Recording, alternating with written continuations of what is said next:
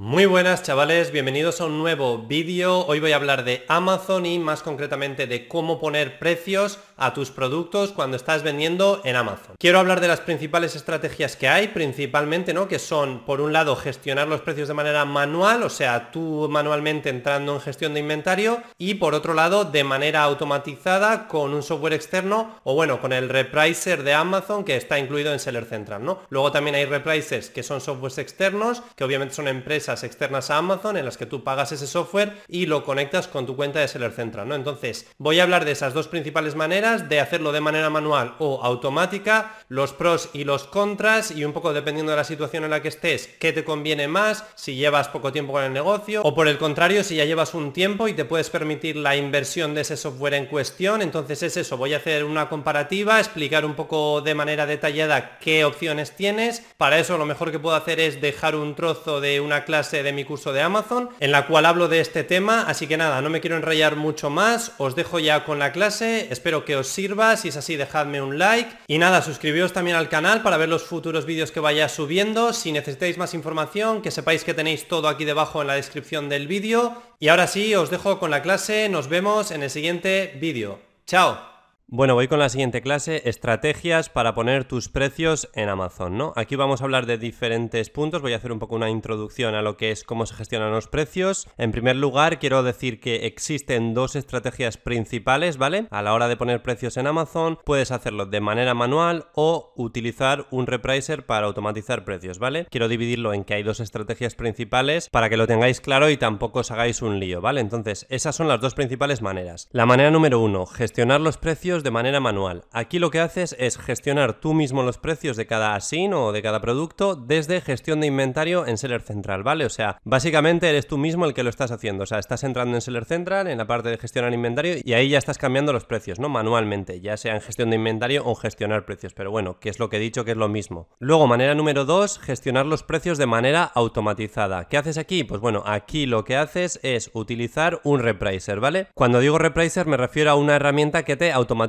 los precios, ¿vale? Ya sea el de Amazon o un software externo. Entonces voy a estar diciendo todo el rato esta palabra, ¿no? Repricer, etcétera, pero bueno, viene del inglés, pero que al final es eso, ¿vale? Entonces puedes utilizar un repricer, ya sea el de Amazon o un software externo, para automatizar precios y crear ciertas reglas para cada producto. Por supuesto, esta segunda manera es, por así decirlo, el segundo nivel, ¿no? Es un nivel más avanzado para gestionar los precios, puedes hacer muchas más cosas y, por supuesto, es bastante interesante. Entonces llegamos al último punto, ¿no? Que es cuáles son los pros y los contras de cada estrategia. ¿Vale? Es evidente que un repricer te va a ayudar a gestionar los precios mejor, o sea, esto es evidente, es de cajón, y ser más competitivo, obviamente, pero dar el paso e invertir en ello, en comprar el software, depende del estado en el que te encuentres en tu negocio. Entonces aquí es donde quería llegar, ¿no? Quiero dar un poco mi opinión respecto a este tema. Entonces, para que os hagáis una idea, ¿no? En la forma número uno en la que estás gestionando los precios de manera manual, al final, ¿cuáles son los pros de esta estrategia? Pues evidentemente, número uno, es gratis. O sea, hacerlo de esta manera es gratis, no tienes que pagar nada. Luego, número dos, yo creo que al final es algo más simple, ¿vale? O sea, se simplifica mucho más todo, o sea, no tienes que estar pensando ni en pagar un software, como he dicho, ni en contratarlo, ni en conectarlo, ni en crear las reglas, las automatizaciones, poner que si los filtros, las reglas, luego crear otra regla por si no sé qué, o sea, al final es un tema bastante técnico y cuanto más entras ves que hay más opciones y más opciones y al final es una cosa que se puede complicar, o sea, me refiero, no es tan tan sencillo de hacer todo. Por lo tanto, como digo, ¿no? Esa parte de que es más simple, lo gestionas desde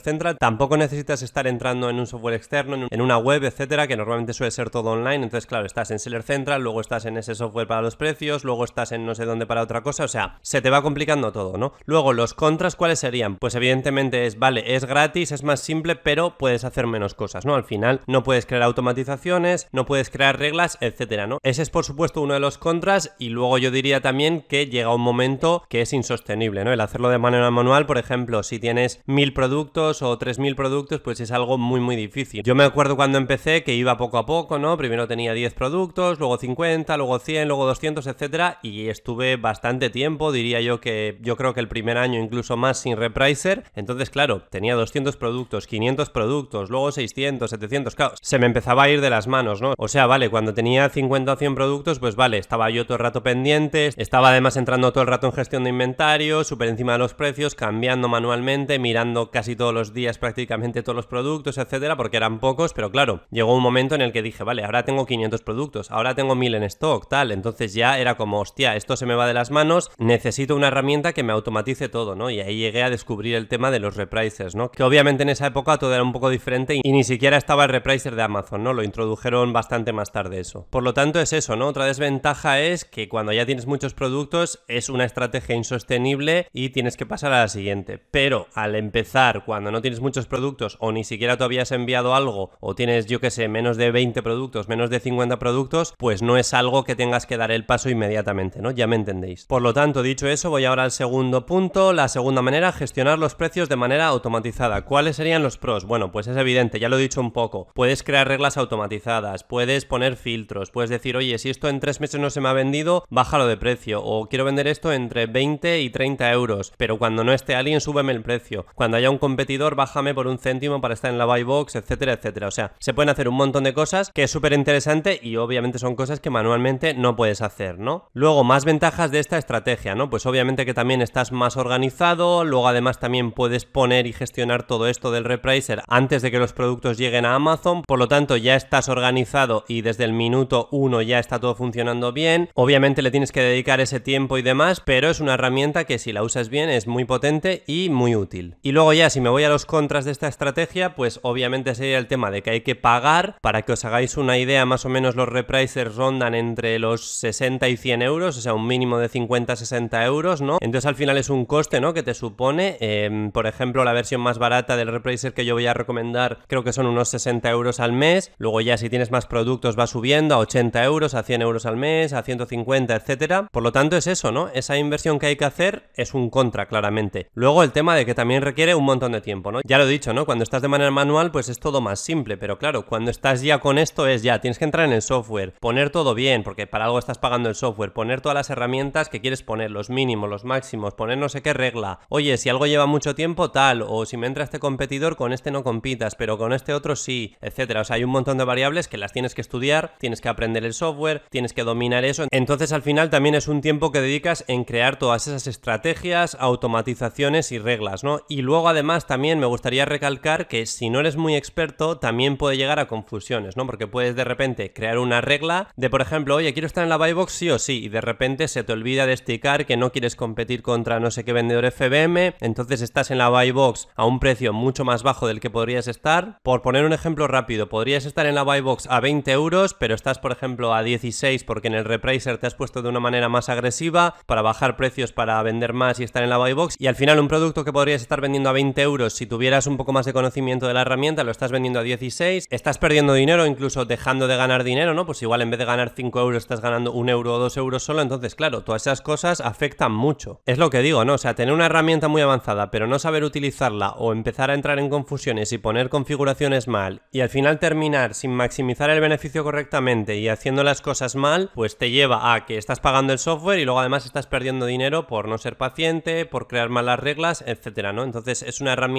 que hay que estudiar bien y crear una estrategia personal basada en los objetivos que tienes tú para que te funcione el negocio, ¿no? Porque es que al final no es decir, venga, baja de precio hasta que esté en la buy box. No, no, no. Es al final, oye, tengo que ganar dinero, ¿no? O sea, estás en un negocio y en los negocios hay que ganar dinero, ¿no? No es cuestión de vender por vender, sino es hay que tener un negocio rentable que te esté generando dinero. Por lo tanto, es eso, ¿no? Quería hacer esta reflexión para que tuvierais claro todos estos temas, porque al final Voy a leer otra vez un poco lo que pongo, ¿no? Es evidente que un repricer te va a ayudar a gestionar los precios mejor y ser más competitivo, pero dar el paso e invertir en ello depende del estado en el que te encuentres en tu negocio. O sea, al final es eso, ¿no? Yo hay veces que me pongo a pensar y digo, a ver, si todo lo que estoy diciendo en este curso, en todas estas clases, en todos los módulos, alguien lo quiere aplicar rápido, es decir, quiere empezar el negocio en las primeras semanas y ya aplicar todo esto en la primera semana, en el primer mes, todo lo que digo, eh, Profit Bandit, Kipa, escanear, entender perfectamente Kipa, saber las estrategias de segunda mano, retail arbitrage, online arbitrage, luego online arbitrage avanzado, saber usar tactical arbitrage y dominarlo a la perfección, luego saber hacer los envíos a FBA, utilizar ScanLister, hacerlo todo mejor, con las etiquetas más rápido, no sé qué, o sea, luego el repricer avanzado, luego no sé qué, o sea, todas las cosas que estoy comentando, si me pongo a pensar, si alguien lo quiere aplicar de una manera rápida y lo que digo, en las primeras semanas o el primer mes tener ya todo controlado, es que le va a explotar la cabeza, o sea, es que es imposible procesar la información tan rápido y aplicar todos estos conocimientos de una manera así instantánea, ¿no? O en poco tiempo. Entonces también eso tenedlo claro, ¿vale? O sea, depende un poco del ritmo de cada persona, pero vas a necesitar meter horas. Al final, toda la información que te proporciono yo, por supuesto, te viene muy bien, te hace ahorrar tiempo, ahorrar dinero y poder ir más rápido, pero no quita que tengas que meter un montón de horas, ¿vale?